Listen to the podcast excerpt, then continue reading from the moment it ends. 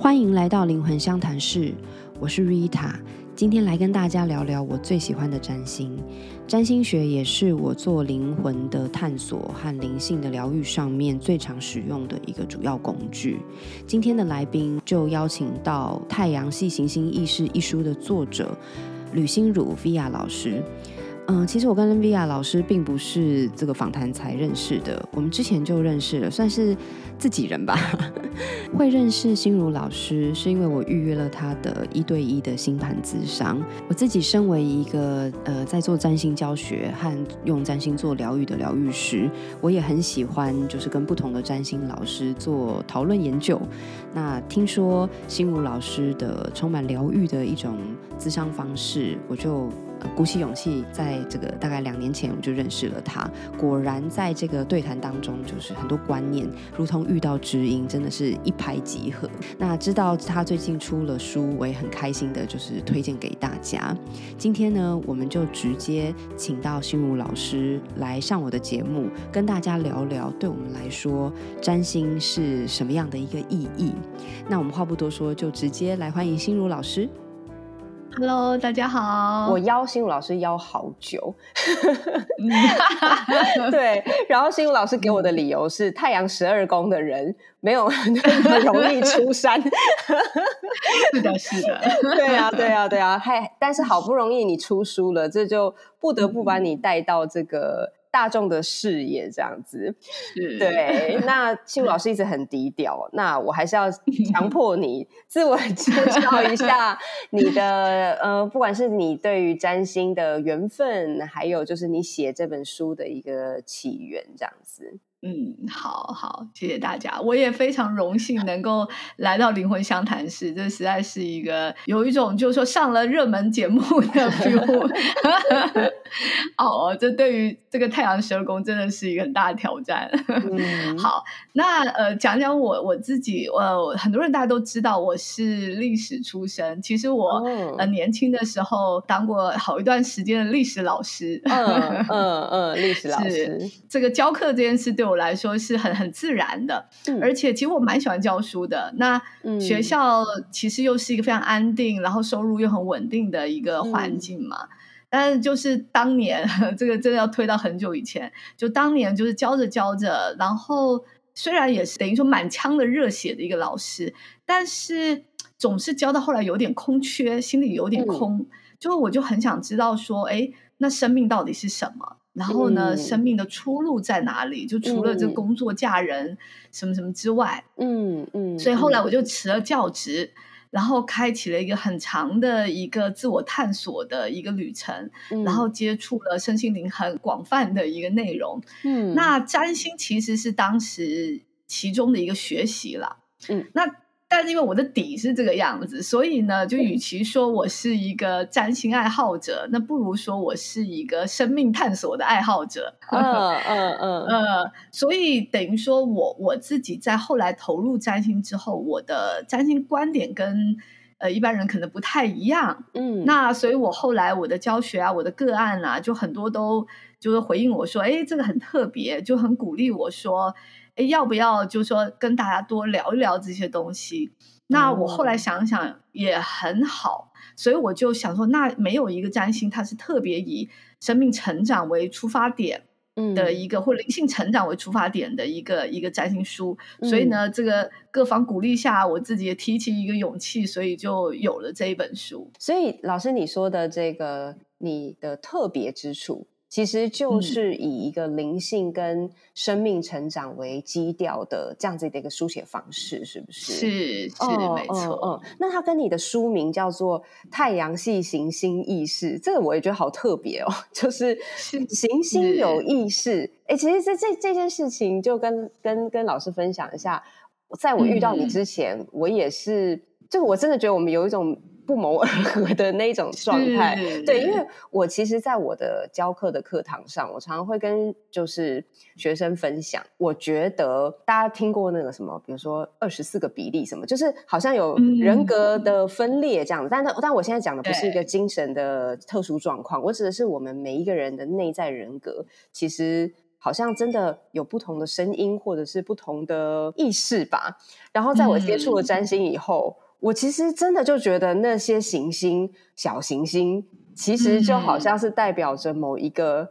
内在的 Rita，内在的我，对对对，可能金星是一个爱漂亮的我，然后火星是一个冲动的我，对，所以其实我后来也是在我自己的学习跟我的课堂上，我也是这么去跟就是接触我的人去介绍。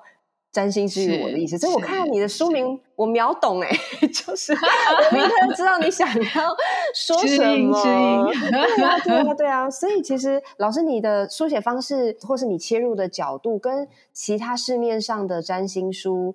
最大的不同是什么？可以跟我们分享一下吗？是是是，行星当然是呃这本书一个很大的重点，就是说很好像很少占星书直接就是整本书几乎全都在谈行星这件事情。嗯嗯，那对我来说，其实就是说，当然啊，星座啊、宫位、相位这些东西都是呃一个，如果你了解一点占星的话，它都是占星里面很重要的一个元素。嗯，但是行星它是里面的一个轴。就如果说，呃，你把星盘当成是一个大的蓝图来看的话，那行星就是里面必备的结构嘛。那比如说，就是说，呃，水星它就是很重要的一个通讯结构，火星就是也许它就是一个活力或者电力的结构等等的。那当然，呃，一般人会把这个东西赶快的加上了星座。对，所以呢，这个结构它就会很细致的，就是说，哦，你的水星是巨蟹啊，你的火星是摩羯啊，那它就有更细的一个。表达的一个，就是说或者理解自己的一个方式。嗯，那很多的那个占星者啊，或者是占星研究、占星书的重点都在这边嘛。就是说，哎，我借由这个，我就可以非常清楚的理解。哦，那我的沟通的模模式是什么呀？那我的爱情需求是什么呀？那或者是 就是金星嘛，那或太阳说，呃，我适合什么样的工作？但是这个对我来说是。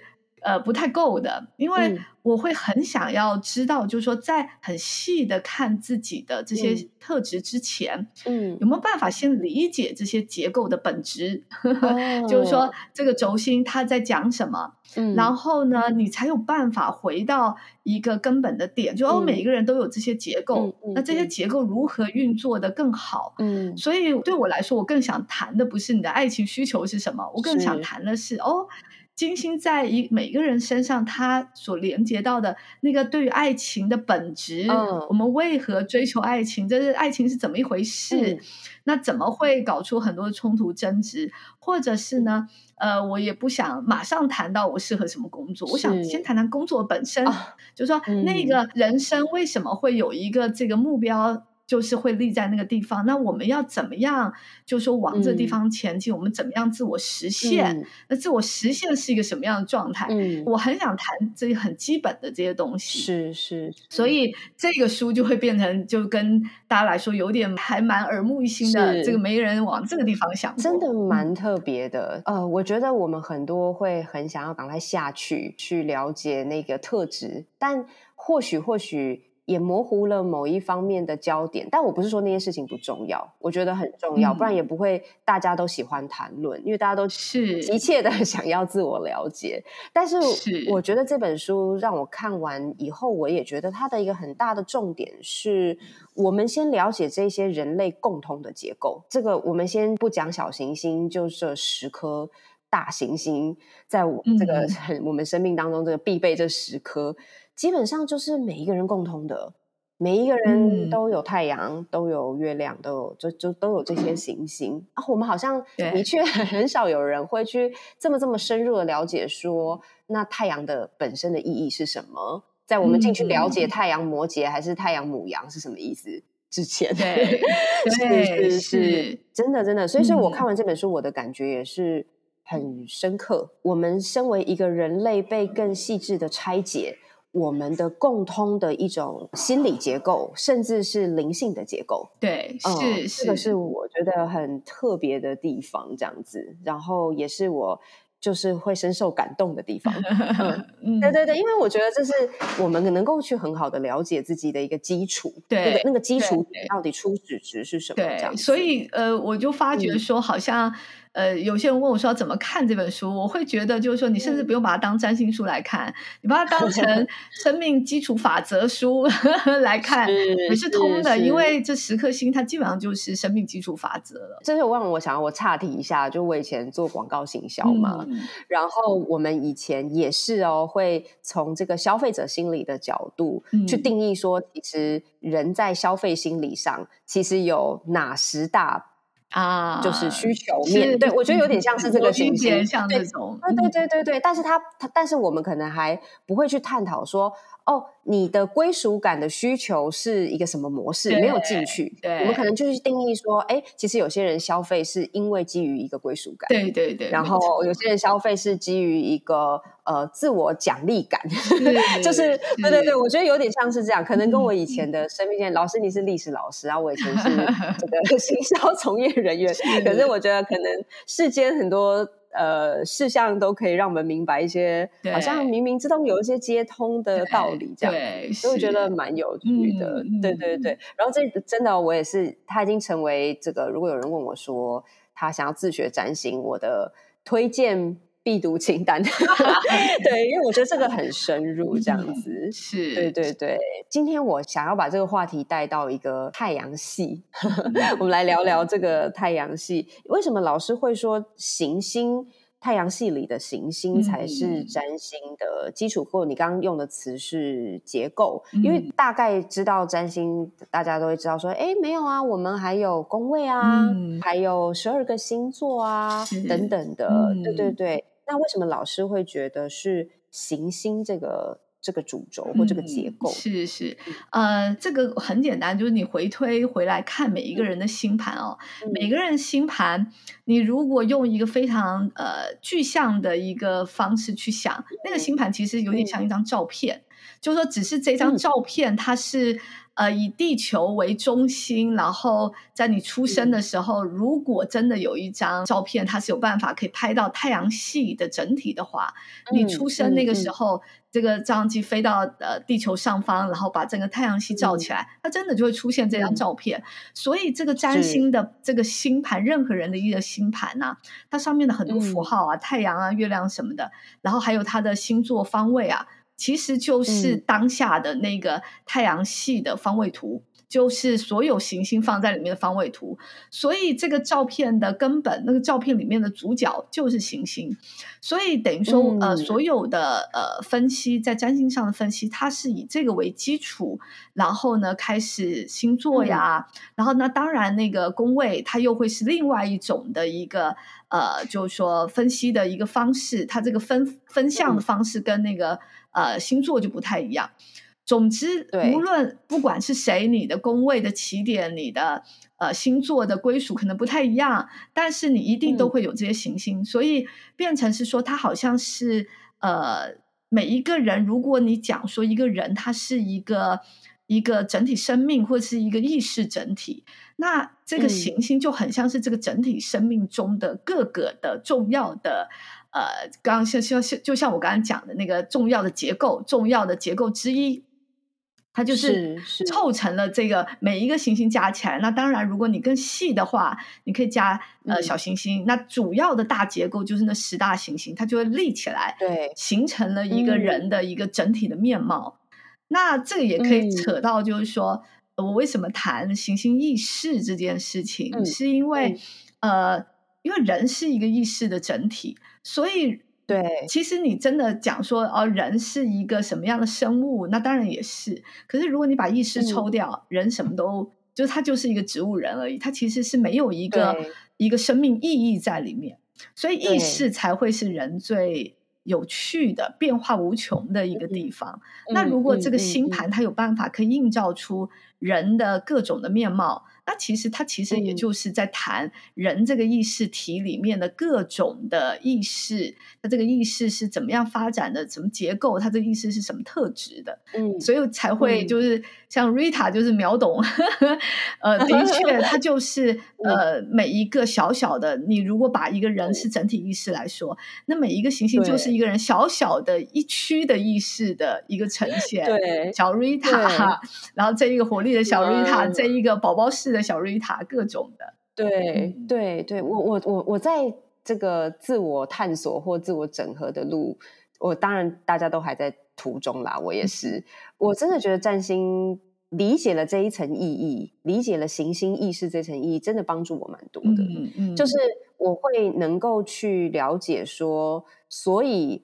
我有的时候突然 k 笑起来，觉得哇，我不像我了，或者是有的时候很冲动，或者是突然啊，比如说有的时候金星大发作的时候，哇，这个物欲大爆棚，想要满脑子都想要买下那个包 之类的的这种状况，其实其实那就是不同的我们的小小的部分，在可能那个当下那个那个区间它。发作，他他他好像在那个你的内在世界里面站到那个镁光灯下。现在麦克风在我手上喽，那个 他有一点占主场优势这样子啊。可能其他时刻他被赶下去，然后其他的行星在上面，或者比如说另外的时候是工作狂，对，是，对对对对对。所以我们会对自己的理解更。有一种立体度，嗯，然后也会我自己觉得会很多的宽容，是是是是是，对，因为因为我会理解说，我也在这个整合跟很可能，因为我们牵涉到行星跟行星之间彼此的特质不一定合拍，有些人行星跟两，比如说太阳月亮来讲好了，有些人太阳月亮可能相位和谐，或是他。直接新月出生就是日月合相，他可能还算蛮蛮蛮合拍的。那有些人像我，就是一个一百五十度 不相关的感觉，所以我会开始理解说，因为我们的这些内部的，我把它称之为不同部分的人格或意识碎片，嗯，他们不一定天生就这么整合，呃，这也是有趣，这也是生命有趣的地方。对，所以我们在这个整合的过程当中，我会有很多不一致性。或是很多剧烈的改变，或不那么理性跟合理的部分，是可以被宽容的。是，所以今天跟我们对话的任何一个人，跟我们相处的任何一个人，他同样也在这个过程里。是，所以我们不需要去，因为他讲了一句话，就说好，这原来这就是你真正的声音。好，原来你是这样看我的，然后从此抓着他不放。对，对，所以我觉得会好多好多的宽容。对，就是。这个了解了行星意识开始，真的，我觉得它是一本，我很同意老师刚刚讲的，就是他可能也可以不用这么的觉得啊，我要学占星才要看。嗯，我觉得真的可以把它当成一个心理或者是心理面向的啦，然后或者是一个心灵成长书。对，是，甚至是对，而且而且我也可以补充，就是说。呃，如果当你有一个行星意识这个概念的时候，你不只是就像瑞塔讲的，你你会对生命的本身出现好大的空间、好大的包容之外，是。你还会多一个东西，你就会知道，就是说，如果它本身就是一个意识，不管呃是你的金星意识还是月亮意识，不管你是这个当下有一个什么样很疯狂的这个愤怒，或者是有一个很强烈的一个。这个这个爱恋 出现的时候，或者是痴迷的时候，我们都可以知道一件事，就是说意识它本身就像生命本身，它是活的，所以这个意识它也是像生命一样，它可以成长，它可以发展，甚至可以变成熟的。这个也是我想写这本书更更底层的一个理由。我想让大家知道，就是说。星盘它不是一个死的一个结构，或者是死的一个剧本，它就是那个样子了。我们的确可以认识这个东西，然后让我们对自己有一个更大的一个呃空间，包容自己，包容他人。同时，我们也会有个更大空间，知道哇，我们离自己的可能性其实还有很多层呢，还有很多不同的潜能在里面。是，哎，这真的是我觉得回到一个，是我相信身为占星师老师，你一定也常常被问这一题，说是啊，我们出生的时候都固定啦，都对我我也被问过说啊，请问请问老师，星盘是会改变的吗？我说呃，本命盘不会改变，行运盘是一直在变，没错，对，但是本命盘不会改变。对，然后当然随之而来就是有一个，那我的命运不就？都已经被定下来，从我出生的那一刹那，有这有什么好 好谈？我还有什么好努力的？对啊，对对对对 对对。但是从老师刚刚的话里面，我觉得好像有给了我们部分的答案。嗯嗯。因为行星意识既然是意识，它就是动态的。对。它会它会成长这样子。对对。那呃，老师能不能举一些个人或者是你的个案的案例？就是嗯。行星的意识如何成长？然后你看到这个人的改变，嗯，就是有有没有这样子的案例？是是，呃，其实非常多，大概就是跟我有缘的个案，大概都是奔着这个来的吧。嗯，就是说，就像是很多人的疑问，就是对啊，我这个。这个很多人还是抱着希望问我说：“哎，那这个盘，因为我讲半天之后，他就说，那这个盘之后是不是会变？”对，听到说不会变，就有一点愣住了。那怎么办？当然，其实呃，你可以把它当成是一个天先天的格局吧。就是说，比如说你这个先天你是太阳处女的，那你真的就不会变成太阳水瓶啊。这个是一个绝不会变的一件事情。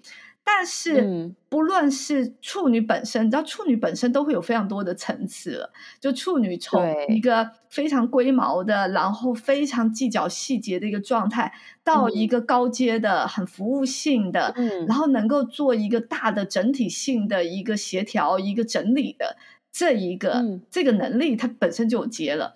那更不要说很多人他的盘里面呢，就我在想说，就这个。大家的发展无限，不要担心，因为很多人盘里面，甚至很多东西是都还呃没有发展起来的。我碰过很多的朋友，就是说他那个在谈占星的时候，还会就有很多是说啊，有一种呃，就是说开心，就是说啊，我的某一个面相被读到了。可是甚至有些对有些朋友，他甚至是哇。我原来有这个啊，甚至连这个 回答也是有，对，所以我们我们光是认识自己，把里面的所有的可能的潜能先勾出来，就已经很不错了。那更何况就是，就像我书里面说的，每一个行星它的这个意识主轴啊，它是一个意识轴。嗯，这个意识轴它都有一个非常大的跨度，从一个很基础的一个运作到一个很高阶的运作，它是有一个非常大的一个空间可以成长的。是。那我最谈最常谈的一个例子，就是我在新书发表会时候也有谈到，就是说看看大家有什么时间可以谈别的例子。那这个例子是最浅显易懂的，就是说我碰到有一个个案就直接问我说。说了，因为他是呃在家当妈妈的，跟我一样，他其实也有一个写作的梦想，但是他就觉得我是一个全职的母亲了，我怎么能够怎么有时间，怎么有办法去做别的事情？嗯，然后呢，他就还跟我讲一个，因为他学过一点占星，他就说，何况我的土星在十宫呢，那这件事情，这个更是看得出来嘛，就是难上加难，不可能的一件事情，压住他了，对，然后就 直接跟他分享说，那。那怎么着？我土星也是十宫啊。呃呃，其实任何的星，它的存在，它都有无限的可能。土星它在十宫，十宫是事业，跟事业相关。那土星是一个跟障碍啊、跟限制有关的一个意识。那当然，你可以说，那它就直接在。呃，事业上它会产生很大的一个阻碍的这个这个现象，你在意识系统里面都会出现这件事情。嗯，所以就是说，好像照他这样讲的，就是一般的理论也都说这样的确会出现障碍。但你如果真的理解了土星的这个本质，你就会发觉，其实土星它不是只是拿来压住你的，拿来卡住你的，就是因为你有一个业力，所以我们就。这个在这个地方对你讨债了，不好意思。他他他，如果是这样子的话，其实生命也太简化了，太扁平了，太扁平了。呃，实际上你真的去研究土星，你就会发觉它里面充满了各种的可能性。那可能性最大的就是学习这件事情。土星的压力，它其实带来的一个力量，就是好像有一个老师压在那个地方，说不行。你这地方过不了关，你这地方做不好，嗯，然后那怎么办？在做，努力做，对呀，你就做好了。比如说你是跟着师傅学一个东西，然后呢，师傅说不行，这个东不过关，你这就是做不好，你这没天分，你什么的。可是你如果真的定下来，你就是我就是想把这件事做好，你一次一次一次，所以属性跟时间有关，跟累积有关。他如果在正向的一个意识里面的话，你够拿出时间，你够能够累积，到最后就会突破这件事情，然后甚至有机会成为这个事情的一个权威。所以我就后来跟 那一个个案分享，就是说，所以我也是一个妈妈呀，我也 很辛苦的在带孩子啊。但是如果你真的很想做这件事情，这个也不只是当妈的这个困难，可能的个性也比较内向啊，或者是我也呃比较不善于去怎么行销啊。假设这些事情全部都可以，只要你愿意，你就一次一次一次的历练，然后突破各种困难，你就可以走到。一个你想要的地方。是，所以其实所有的事情都是呃，像类似像这样子的一个，像土星的很浅白，或是一开始给我们感觉只是压力，但是你会发现压力是 push 我们成长的一个很重要的动能，而土星最后的馈赠就是你通过这些努力以后，你甚至可以成为权威。对，所以它它是有成长曲线的。其实 每一个行星都有成长曲线。我自己也举一个有感而发例子，我。最有感的是月亮，因为我的月亮在上升点旁边嘛，然后又是巨蟹座，所以其实我一直就是一个月亮月亮宝宝，我自己这么觉得，一个月亮很强的人。月亮本身的意识跟情绪跟一种不稳定的特质很有关系。是，那我自己在感受这月亮时候，我小时候就好讨厌情绪。我还没有学占星之前，我应该就是很讨厌我自己月亮的这个特质。然后我记得哦，真的很有趣。我在完全没有学占星的时候，我最讨厌巨蟹座的人哦，因为我月亮巨蟹，所以其实我后来发现，说我其实是在讨厌我自己的情绪。嗯，哦，就是我觉得巨蟹座的人。他们身上一种好浓厚的情感的张力，像我爸就是太阳巨蟹，又我就最讨厌他，对，又细致又脆弱，对，一直提醒我，一直提醒我，有够烦 这样子，对，所以后来我比较了解了以后，哎，其实月亮也是会成长的。他从一个细致、需求度很高、没有安全感的宝宝，其实他是有机会长成一个比谁都能够安抚别人的妈妈。所以其实我还是不稳定的啊，我的情绪是不会稳定，情绪的本质就是不稳定的。可是我会可能能够发挥更多的对于别人的爱跟同理，是是跟情感的很细致的共振。嗯，这个是月亮的另外的例子，是月亮的。成长的曲线，这样子，对对对，就是希望分享给听众朋友，就是我们人生都有很多机会，就 是就算是同一张星盘，其实都有动态的可能性，这样子，对对，嗯嗯。嗯嗯嗯，好哦，所以呃，老师最后想要。问一下，就是像我们这个世代，大多数的人，冥王天蝎射手这个世代吧，在更年轻一点的朋友可以跨到射手这样子。对我，我开始有教学到一些射手的学生，还挺年轻，对对对。所以，所以这些大星其实都跟世代的移动是有关系的。嗯，是。那接下来我们其实是面临着冥王星正式要进到。水瓶座了，是。然后这些外星星其实这两三年一直在大动作的位移，哈，其实是有一种呃世代交替感非常的重。那老师有没有什么想要提醒所有的就是收听的人？对对对，在这个世代之下，我们如何运用占星？或是如果怎么样稳住自己？嗯嗯，是呃，讲到这个，先讲一下冥王水平是一个非常独特的一个世代，因为冥王时间走很久，他随便一走就是十几二十年，所以其实，在我们有生之年，其实我们能经历到冥王没几个。